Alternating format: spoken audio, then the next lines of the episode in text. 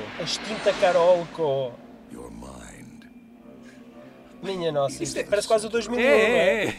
é. Tá? Só que em vez de um bebê no espaço, aqui temos o Schwarzenegger Schwarzenegger. no espaço. Os gajos já tinham uma confiança tão Opa, grande eu- no gajo que, que punham a cara eu dele no lembro-me deste... Opa, eu lembro-me deste spot, meu. Mas onde é que tu viste isto? Epá, não te sei dizer. Isto é completamente familiar. Passou aqui, eu pá, nos cinemas? É, eu também eu estou a ver isto pela primeira vez. Não sei, Não tenho qualquer memória não disto. sei. Mas eu lembro-me disto. Mas este, este tipo de teasers.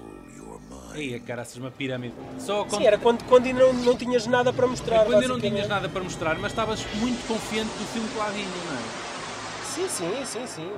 Total Recall. Depois tem aqui uma banda, tem aqui uma banda sonora.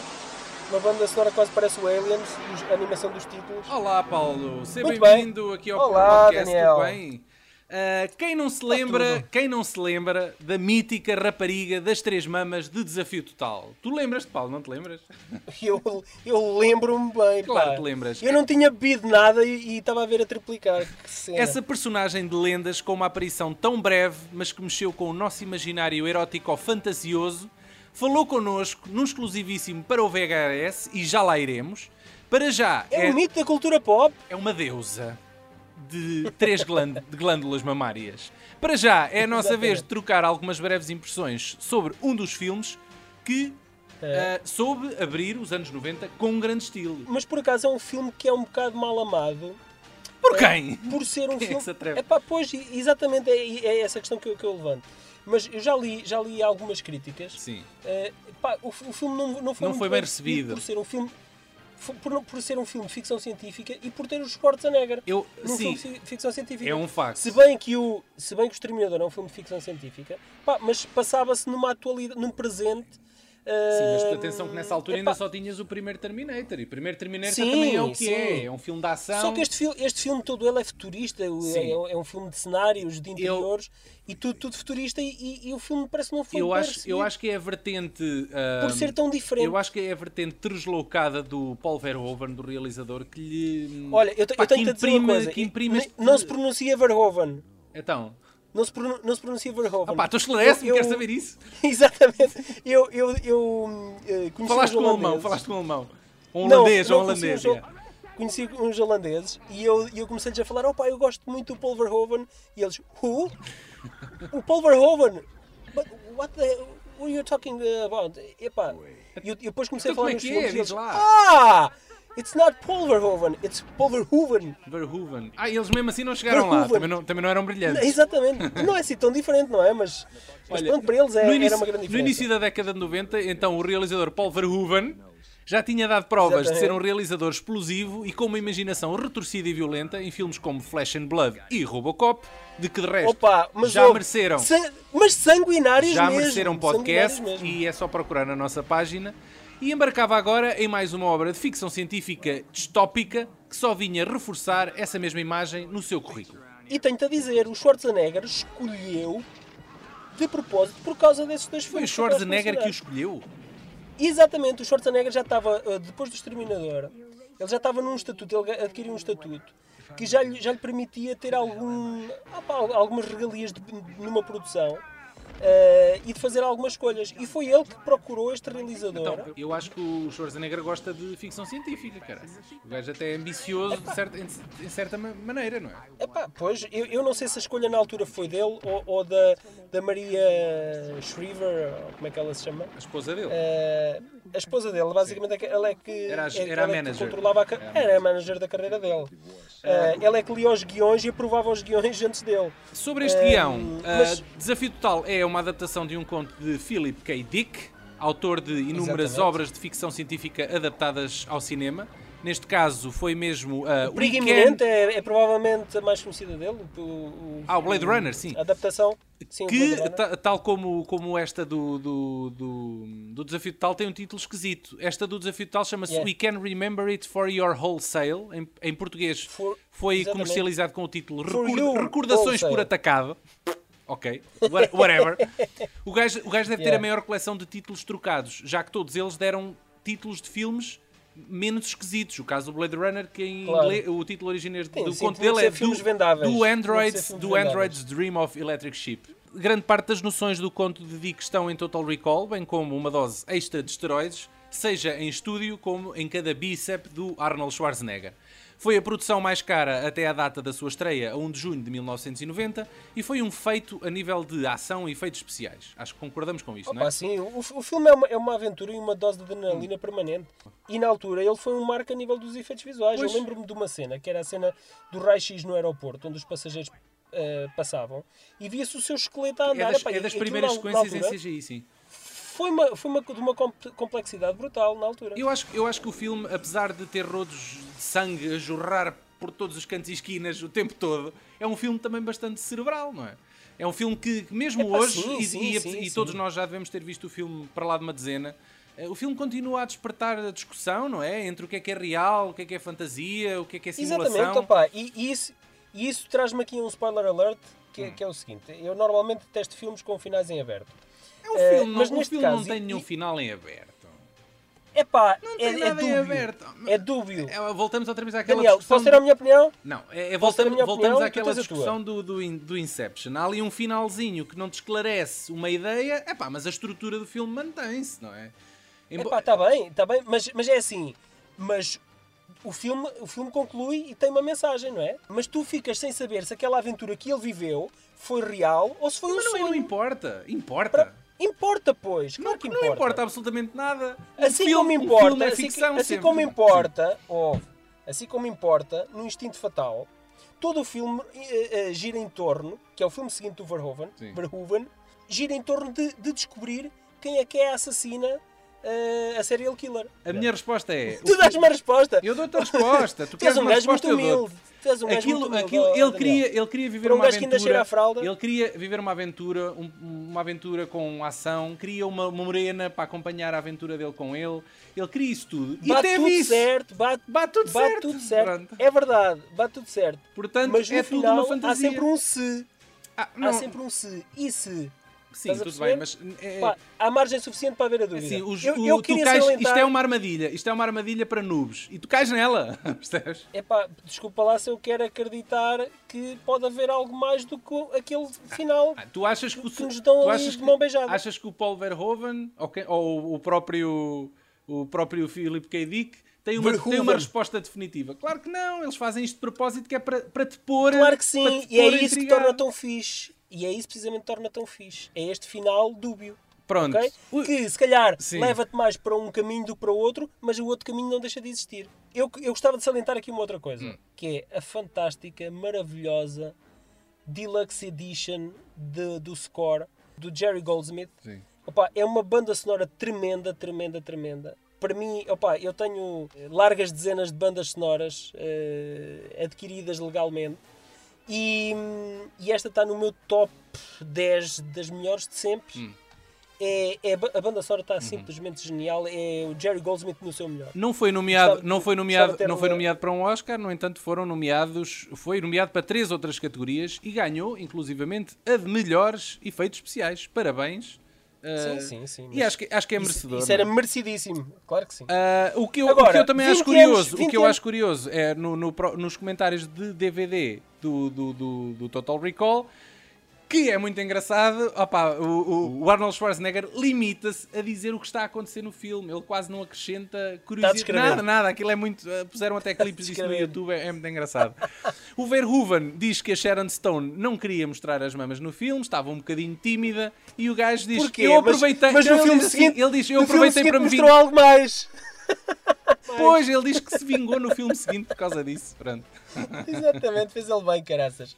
Por acaso até foi, até foi o editor. O editor é, é que fez. eh, Sim, está bem, o- ele tá- estava a brincar. Deixa-me só, é- deixa-me é só aqui lembrar que existe uma série, existiu uma série canadiana chamada Total Recall 2070. Teve apenas uma temporada de 22 episódios e consta que tem mais de Blade Runner do que Total Recall. Tu alguma vez viste isto? Não. Pronto, mas existe, é canadiano? existe uma série, sim. se calhar- se calhar não teve distribuição, cara. Temos, temos boobs.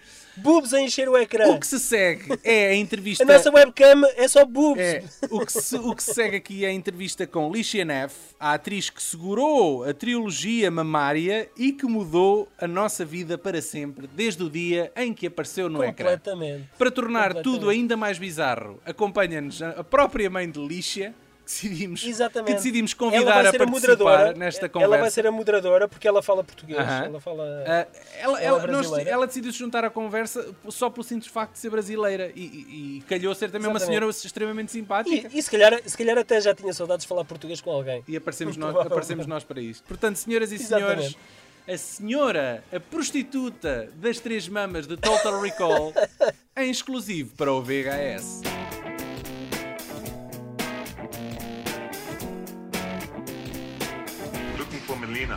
She's busy. But uh, Mary here, she's free. Well, not free, honey, but uh, available. Hello, Alicia. Uh, Yes. You are a Portuguese descendant uh, Yes. from your mother's side, is that right? yes. Yes. Can you tell us a little bit about uh, uh, di- how your where you, is your mother from, and how, how did you get to, to the U.S.? Oh well, my mother was born in Brazil, and her her parents are Portuguese. They they came from Portugal. She could answer that better than me, but they came over. My mother came over when she was 18. The Mormon missionaries came over and recruited her whole family, and they moved to Salt Lake. So my grandfather sang in the Tabernacle Choir for what, 12 years or something in a row, an all-time record.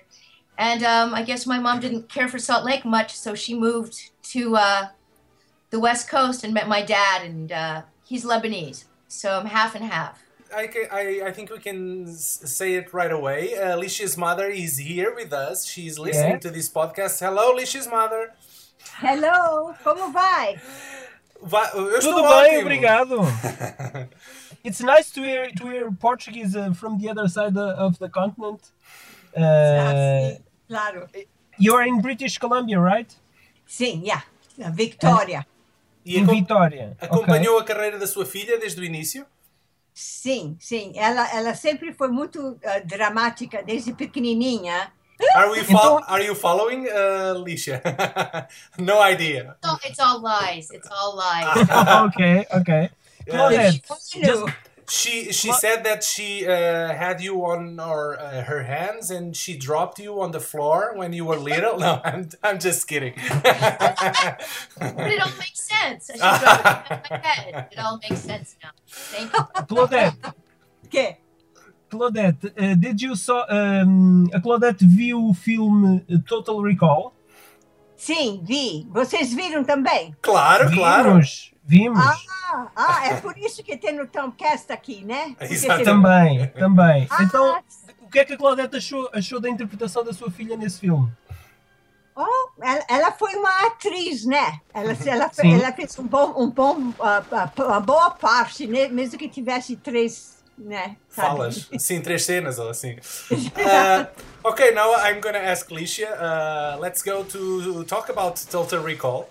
Uh, have you? he- Uh, how did uh, Paul Verhoeven uh, got in contact with you? Uh, did he work with you? Did he saw you on a movie? Yes. Um, I did a movie called Clan of the Cave Bear, and he was the director of photography on that. And uh, and Clan of the Cave Bear involved a lot of prosthetic makeup because we were Neanderthals. So we had pieces of a brow ridge, and we had to get uh, a lot of special effects on our on our faces. So when he was casting this a few years later, I guess it was a smaller part. He remembered me, and just offered it to me uh, because he knew I could handle prosthetics, and I had to wear the big prosthetic chest plate. And he knew I could sit in hours and hours and hours of makeup. So I didn't even audition, but uh, I think just because he'd seen that I could, you know, for six months in a row look like a Neanderthal convincingly, he knew I could be a hooker from Mars, I guess. Mary's uh, her name, right? And, and what what was your re- reaction when they told you that you were gonna play a mutant prostitute Exactly. from How Mars how did the three b- bomb fell? Well, they told when I went in to meet them, um, uh, Paul and I guess the producers. I didn't meet uh, Arnold at that time. They said I'd be a three-breasted mutant hooker on Mars because the mayor was selling the oxygen and everybody was mutating and, and weird, and oxygen was at a premium. And my mutation would be I, I turned out to have three boobs, and the only way I could make a living in life was to be a hooker. And, um, I said fine. I said okay because I thought it would be fun um, to go to Mexico City. Um, what I didn't know, for some reason, it never dawned on me that I would have to open my blouse and show everything. I don't know why, but I thought that they would see it through the see-through blouse. But then on Yeah. the first take, you know, he told me, "Okay, open your blouse," and I was like. Oh Because my it felt god. like my own. It, because they, they glue it on. It takes five and a half hours, and you know they glue it on right here, and they blend in the the edges so you can't tell, Mhm. and it's all the way down below the belly button, so you can't. And I was used to the makeup tests; they kind of felt like my own boobs. And so when he told me to open it up, I got completely shy and embarrassed and didn't want to do it. They're still I- very realistic today. Yeah, I guess. I I have to confess you, I took a, a look again at your scene, trying to figure it out uh, if the boobs were real, but the way they were arranged, they had to be all fake, right? The- the- Well, well, well, what they did was they tried a couple of different things. They wanted four breasts at first, two and two, but then it looked too c- cow-like, a bovine cow. Looked, I Yeah. looked, you know. So they thought, what about one in the middle?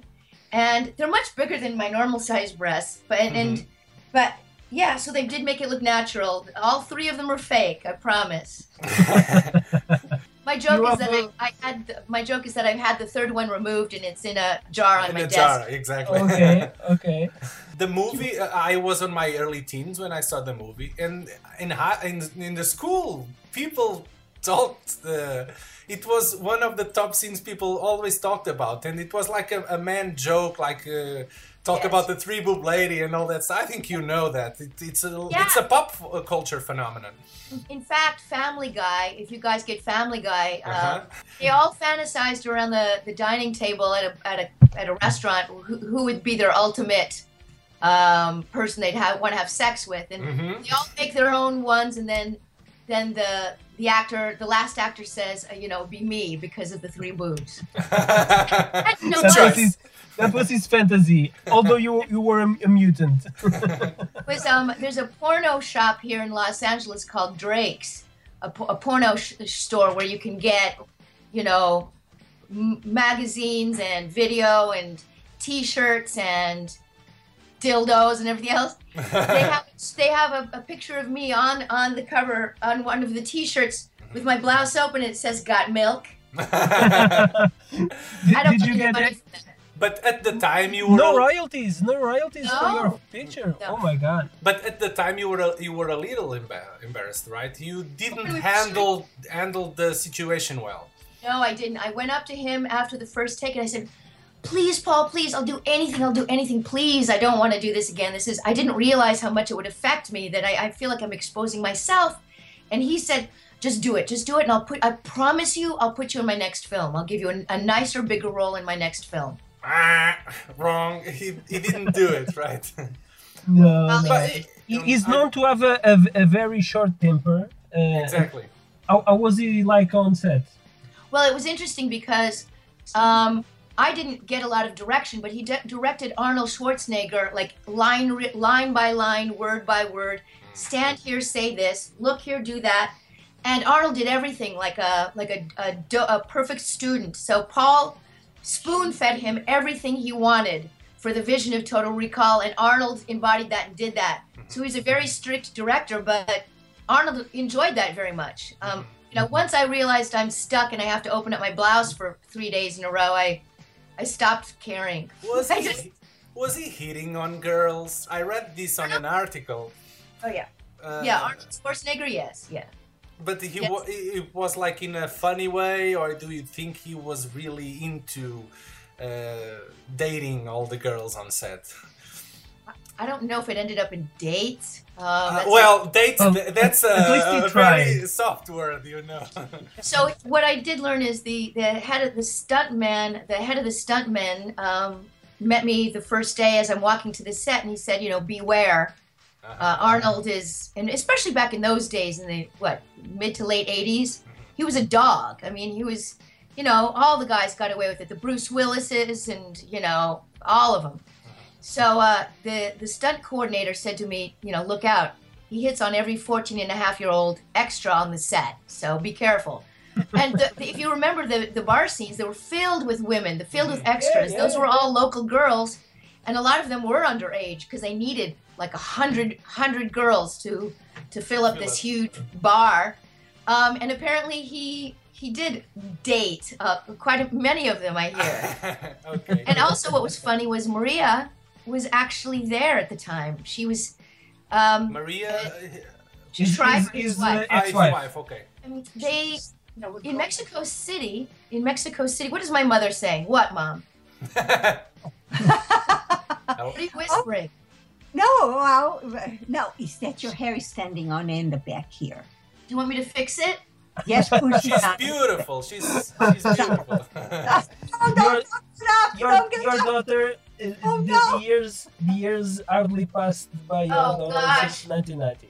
Uh, I, first of all, I knew that that's what she was whispering about. Like there was something wrong with my face or hair or teeth. You I felt knew it. that. You felt it. I felt the yes. You know her. You know her too well. She, she- she's a mother. Basically, all mothers do that. Uh, Claudette, did you um, did you know this story about uh, Arnold being like a ladies' man on set? Oh yes, was uh, oh, it was all over the place, and he still is, as you can if you follow his his story. Oh, uh, just going backwards a little bit. Uh, Lisa was talking about the T-shirts with her picture on. hmm Yeah. I have that T-shirt. oh my God. She gave it, she gave it to me many years ago. It's in the bottom of a drawer in my, my house. You're really Keep a cool there. mom. She's a cool mom. I, I, I thought it was a, a Present from Joshua. Yeah, he, he enjoyed it too. She looked gorgeous. She looked absolutely beautiful with the long hair. She was gorgeous. Uh-huh. She still is. Do you- you have a felt it movie part for her? Oh no, I, I we're only just uh, two movie geek podcasters. We're, we're not e- even in the business, so sorry, I. Alicia. But you see, I had to say something, you know. Okay. Eu sou, eu sou uma mãe daquelas, né? Eu tive que falar uma coisa. okay. you, you had you had to do the pitch. I understand perfectly. Alicia, did you felt intimidated to be on set with other female leads like Rachel Ticotin and uh, Sharon Stone? You know, I never got to even meet them or see them. I had no scenes with them. I was kind of intimidated to to meet Arnold uh, because he really is a very big presence, and uh, you know, he was the first like A-lister I'd ever worked with. You know, it was really interesting. The first impression I had of him was we're we're we're facing in profile our scene like this, and they're shooting profile at first, and I'm looking in his eyes, and he had the tiniest pupils, like you could barely see the the pupil of the eye. And Maybe I, it was his head who was so big and the pupils looked smaller because of that. steroids, steroids. Ah, okay, that's Hollywood. That's- Okay. he had a whole um, two-story building on the on the studio lot for himself. He lived in the downstairs and he had a full gym on the upstairs, huge. He would work out there with the stunt guys every single day. So he was still in the prime of being super buff, and I think maybe whatever he was taking um, um, to help his metabolism of steroids or something made his pupil really small because it was up. It was a tiny. It was like a pin, like the head of a pin. It Mhm. was so small. But he was very nice. He was very professional. He didn't hit on me. He didn't. He try looks to- like a nice guy. Even today, he looks very He, nice. he was intimidated by, by the third boob, probably. the film was mostly shot on stage. How was the vibe on, on the set? You you were mainly on the um, the bar.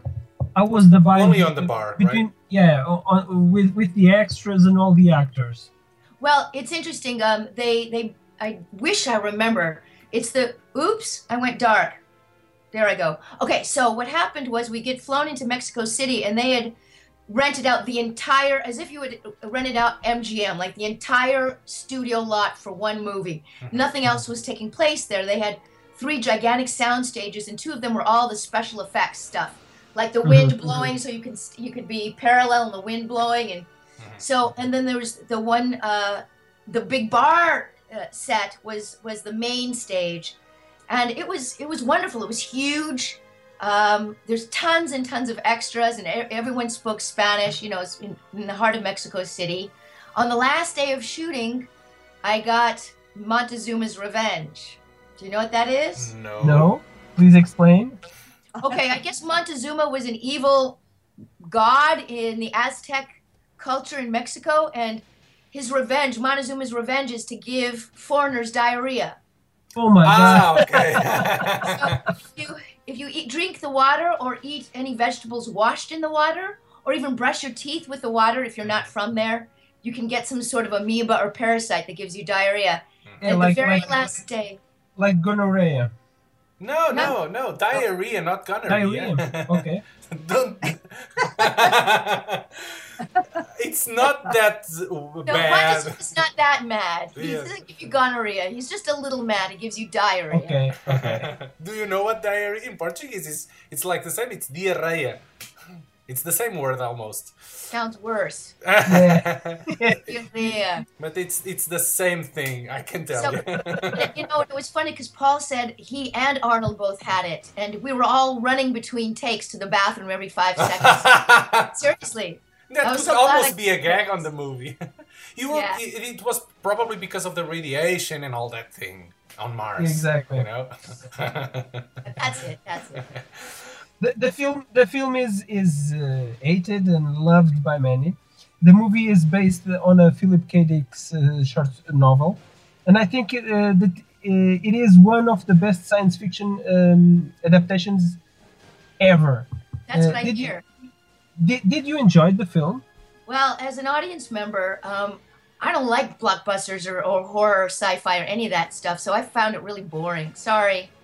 It- it- really, No all, all that violence and things happening around. Care less. I could care. I like like independent films or French foreign films or relationship films where people are really acting, you know. Uh, And so, yeah, I didn't care. so Mary is a sensitive girl. Oh. It's interesting though. It is an iconic.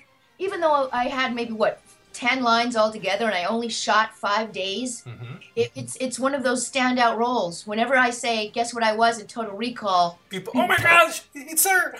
it's her, right? And you were shot at the end, right? You. oh, that was so fun. That was. Have you ever been shot before? In the back. Nope. But, Nope. but it was in the back. A girl. You never shoot a girl in the back. Never shot a girl in the back. That's, that's so Portuguese of you. What they do is they take they take these gel packets that are filled with fake blood. It's glycerin, it's it's sugar water, uh, oil, and food coloring, and they put it all up on. They wire it all over your body with wires. So when the gun uh, goes off, there's a uh, a stunt coordinator on the side. Here, I'll move this back with a little bit. Can you see my hands? yes. No, not really. Um, there's a man on the side with a remote control that he hits the switch, and all of the packets on my body explode at once. So the it, the blood flies out like this. So and the movie is uh, it, it has a lot of blood. Yeah, Lot of it's it. very gory. It's very gory movie. I had to have blood in my mouth. These gel packets. So whenever I would be shot, I had to bite on these Uh-huh. and spit it out like a. so that's the trick. It's bite and split and, and spit. Spit. That was fun because I got to die over and over again, and I arch my back and fall on the mat and and Now for a spoiler alert. Uh, what do you think about the ending? Was it a dream or was it real? Oh, geez. Sorry, guys. I, I, I, I watched it once and I don't care. Just once. You don't I have care. no Your, idea if it was real or not. I don't know. your most memorable role and you don't care. How is it possible, Alicia? Well, you know, I've also been nominated for an Emmy, and I had a, a, a iconic role in Star Trek: The New Generation. So I've done other things besides You've that. been in We fame. know that. You've been We in know fame, that. right? About Jasmine Tridevil, uh, the girl that uh, uh, was proven to, to have uh, a fake third boob implant. Uh, Oh. She did it that she did it to get famous, uh, and, and I think she was inspired by your character. What What do you think about uh, this attitude to get famous? I think it's mentally ill. Well, Right? it almost worked. She was only caught because they um, she lost her baggage on the airport, and it was shown uh, on the internet that that luggage and there there it was uh, third Her dude prosthetic. Yes, Yeah. she almost she almost got it. Yeah, Yeah. it was. I, I mean, this culture now is is every you know, anyone on the street. I'm a news reporter these days, so I can I can put a hmm. microphone in front of anybody, and they act like it's been in front of their face their whole life. Everyone knows how to talk to a camera these days. Everyone. Mm-hmm. no matter what yeah? age. So everyone has a story. Yeah, and, and I guess it's just it's just some people think they'll get more. You know, they need love or they've got an emptiness in their soul, so they try to get rich and famous and popular by doing extreme things. Uh, I, I, It's uh, just talking about myself too. Now that I think about it. No problem. I, I also work for, for TV news, and uh, I, I, uh, I have a different reaction from people. Uh, people nowadays, they run from the cameras, not to the cameras. Probably it's a cultural cultural thing. I don't know. Probably Okay, maybe because I live in LA in the in the heart of Hollywood in the media. ev- where every, people- everybody wants to appear. Everybody, they're, they're 15 seconds of fame. exactly. I always thought that uh, your career would grow to stardom, Kate- uh, but instead you stayed on several TV series. Uh, and there is a gap of 16 years in your career from Law and Order in 1991 to uh, Without Trace in 2007. Oh, What did you do between uh, uh, in between? Well, I left the business. Um, I um, I was not working. I was um, auditioning a lot, and then I got this Emmy nomination, and I didn't win the Emmy. And then for that entire year after that, um, I had a lot of chances. I, I screen tested for films. I had, and I didn't book. I didn't make. I didn't do. I didn't work. I didn't get one job. So I decided to um, uh, move with my boyfriend to Portland and go to school, go to college, and I turned myself into a, a journalist, a news reporter. And then um, after in the mid 2000s, I started to make commercials because it was fun and I liked it. And then I would get some bit parts here and there. And I don't really have an agent or a manager or anything. But once in a while, if somebody calls and wants me to do something, I will do it. So yeah, I don't really pursue it anymore. But do you feel accomplished in, uh, now with your uh, career in, in the news? I, as, as a news reporter, yeah, because I, you know, I make a living at it. I was able to buy a house. I'm able to feed the homeless several times a week. I'm able to give back. Um, I take care of my brother, um, and so in in a sense, the journalism has uh, helped me accomplish financial um, stability. One last question: Did you saw the remake, Total Recall remake? No, no, Did you- did you? Uh, yes, yes. There's a there's a Yes. character there who's Yes. a, an homage, but they hadn't the courage to show the actual boobs. They No. they covered it. The nipples were covered. It's, it's so lame. Well, when that movie came out, I got popular all over again, and I did like a I don't know, twenty interviews, and I would I went to um, Twenty one now. Not 21 because now. not because of the movie, of course, but And yeah, and the, and the question was the comparison from the new new girl to me, and on all of the polls and everything, I won, which was good. of course you won. But but the first movie wins all the way in comparison with with the, the remake. Yeah, it's it's a Mm. much much stronger movie, the the, the old one, of course. Yeah. It, it has m- much more personality and and conveys something. Okay, Paulo, I think that's it. Do you want? Yeah, it, it was it was great to, to talk to you, Lycia. Yes, Uh, thank you very I- I much, hope- Lycia. Now I you wish guys, you the best. you guys can continue to talk to my mom if you want. Hi, mom. Yeah, yes, we want. Lycia, what about how about all the reportage that you do? Like Bill Cosby, you broke the story. That was a huge, huge thing. Oh thing. yeah, Dr. Uh, Phil, but- Dr. Phil uh, TV show, and uh, you know all the things you're doing now. I'll, I'll just say it real quick and then I'll go. Um, Okay, okay. okay. I- I'm usually an undercover investigative reporter, and I, I actually now report on celebrities and report on Hollywood. And I'm undercover, which means I don't use my name on the stories, so I can kind of infiltrate and get the story behind the story and write big scoops. And then once in a while, when when I get assigned a, a- story that breaks, you know, world records and is exclusive internationally and makes a difference, I will put my name on it. And I I found the first victim who would speak on the record. Let's see, I just went Bill dark. Cosby. On, on Bill Cosby, and um, and then from there it broke the scandal open back in September, and one story after the other, and then Dr. Phil invited me on his show, and I talked all about it, and so sometimes stories like that are, are really fun to do, and I'll put my name on it. There are a couple more coming down the road too, so you'll see. Okay. We'll we'll, we'll be. Uh, how do you say? Uh, watching watching you, Lycia. Your, your work. okay, Lycia, thank you for all the kisses. You were you were great. It was uh, a pleasure to talk with you. Uh, uh, and uh, goodbye. Pronto, meus amigos, e foi esta a, a entrevista com a Alicia Nave.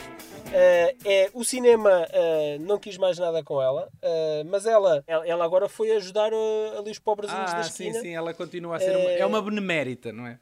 Exatamente. Isto uma é um bocado, é um bocado injusto estar a, a confundir a realidade com a ficção, mas ela no fundo é uma prostituta Opa, e com mãe- coração e de ouro. dela- Exatamente. E a mãe dela foi, foi uma senhora tão simpática. Vamos, vamos até 2012, Houve, graças. houve, um, houve um remake, não é? Feliz, ou, futuro, feliz ou infelizmente temos que 22 fechar anos. isto. Temos que fechar isto 22 É anos depois. Ah, Hollywood lembrou-se de 22 fazer um remake, depois, sim. Exatamente. Epá, tem- só que é um remake. Eh, Este remake só é remake porque tem o mesmo título e os personagens têm mesmo- os mesmos nomes. Ah, sim. É que as diferenças são tão grandes entre ambos os filmes que este bem podia chamar-se Guerra Espacial ou outra coisa Eu, qualquer. eu acho que este é mais um daqueles exemplos claros de filmes que sofrem mais do que o que ganham pelo facto de se assumirem como um remake. Epá, mais valia mudar o argumento, fazer ali uma história um bocadinho à volta da mesma cena, mas não ser tão descaradamente um remake, chamar-lhe outra sim. coisa e vender isto como uma coisa completamente o, o diferente. fi- o filme é demasiado diferente para. Para quê? Exatamente. Para quê es- esfregar aqui as diferenças óbvias entre um e outro? Para quê? Faz, São faz comparações lembrar, faz lembrar, faz lembrar a adaptação do, do filme Miami Vice em relação à série Miami Vice.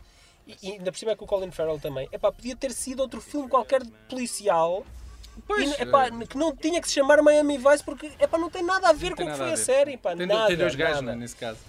Pronto, exatamente. Ah, e o- Um é branco e Mesmo é olhando em termos práticos, epá, tem dois ou três Epá, apontamentos eu- eu- interessantes lá pelo meio, mas é demasiado CGI. Eu pá. acho que o filme peca muito em relação ao, ao filme original. Já não, já não há Marte, não é? Em vez de ir Sim, para sim, Marte, na vai-se para o Terra. outro lado da Terra, lá por um elevador Exatamente, gigantesco. exatamente. Na, na queda, que se chama a A queda, sim. Eu admiro muito o Len Wiseman, o que ele fez com o Underworld e o Die Hard 4, mas este filme, apesar de competente, parece desinspirado eh, comparativamente É, é. ao original. E, eh, eu- acho que nem o Colin Farrell, nem, nem o sex appeal da Jessica Biel e da Kate Beckinsale salvam o filme. Olha, até isso me faz confusão. Tu acreditas que eu confundia as duas no filme? Confundias? Confundia as gajas. Elas são bastante Ah, pá, diferentes. não, sim, elas são.